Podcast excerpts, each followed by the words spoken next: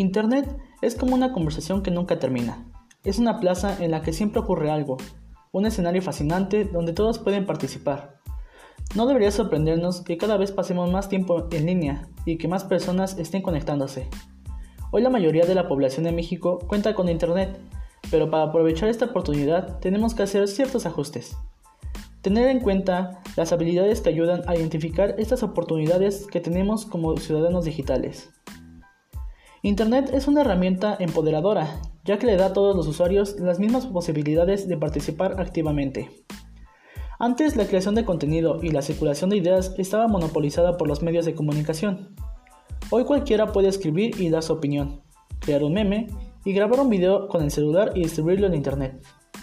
Una de las habilidades más importantes como ciudadanos digitales es la de conocer herramientas y formatos para expresar ideas y ser parte de una conversación en línea.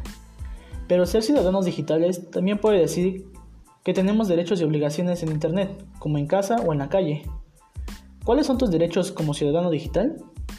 Uno de ellos es acceder a la información pública, también expresarte libremente, navegar en una Internet segura, dar tu opinión en los temas que te relacionan, ser protegido y no discriminado, educarte y acceder a la tecnología para mejorar tu aprendizaje, respetar tu identidad, no dar datos a personas por la red y cuidar tu imagen.